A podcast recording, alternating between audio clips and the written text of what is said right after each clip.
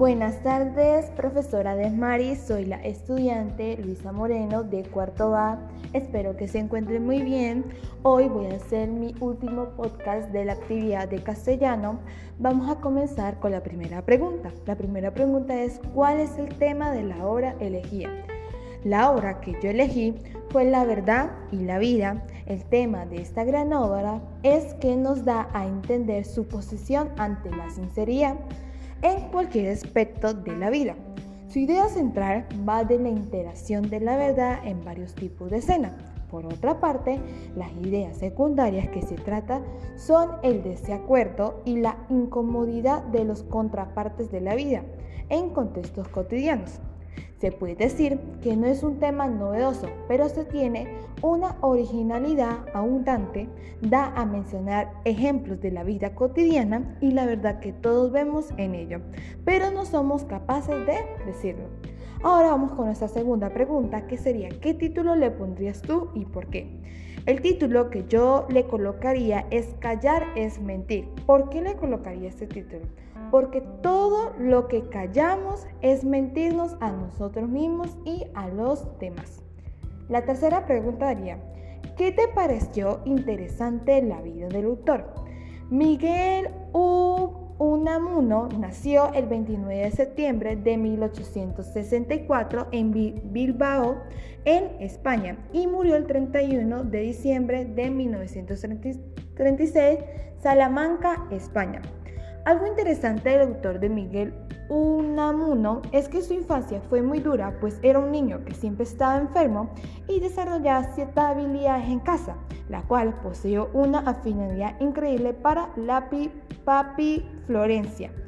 Otro dato interesante del autor es que sobre la generación del 98 es que Miguel de Unamuno era el más culto de todos los escritores que se han mencionado de esta generación. Otro dato que también me pareció demasiado interesante fue que el hecho de haber sido muy enfermizo de pequeño lo hizo pensar en la idea de sufrir una parálisis, por lo que esto lo llevaba a tener siempre consigo dientes de ajo crudos y los comía. Vamos con la cuarta pregunta, que sería, ¿con cuáles ideas presentes en el ensayo elegido, es decir, parte del escrito, están de acuerdo y cuáles no? En mi caso nos da dos ideas. Una de las ideas que escogí fue el vicio más feo es la mentira y sus derivaciones y disfraces, la hipocresía y la exageración. Sí estoy de acuerdo con esta frase, ya que las mentiras no son buenas porque perjudicamos a los demás y a nosotros mismos.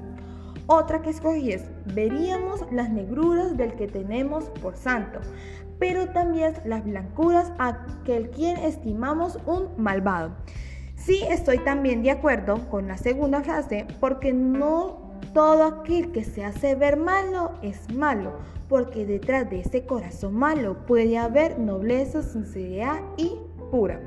Mientras que el que vemos de santo no podemos llevar sorpresas que nos esperamos porque no todo aquel que dice ser noble no es noble. La quinta pregunta que nos dice, ¿qué temas usarías tú para escribir un ensayo literario y por qué? El tema que yo usaría en un ensayo literario es la violencia intrafamiliar. ¿Por qué lo usaría? porque con esto llevaríamos a cabo a tener conciencia de lo que puede vivir cada hogar y mostrar la realidad de la vida, que no todo lo que brille es oro y así no tapar el sol con un dedo. Escogí este tema porque no toda persona sabe qué puede pasar dentro del hogar. Por fuera podemos ser felices, contentos, nos pueden ver de otra cara diferente, otras emociones, pero por dentro puede pasar demasiadas cosas. Vamos con las sexta pregunta y la última que sería, ¿qué opinión tienes de la obra general?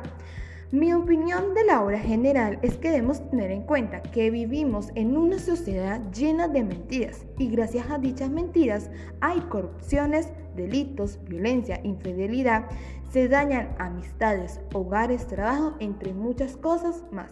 Él afirma que la suprema virtud de un hombre debe ser la sinceridad, destacando la mentira como el vicio más feo, junto que sus derivaciones y disfraces de la hipocresía y la exageración. Espero que le guste, profe. Es mi última actividad de cuarto año del tercer momento pedagógico. Espero verla en quinto año. Es una excelente profesora y gracias por darnos clases en la materia de castellano. Que tenga una feliz tarde. Gracias.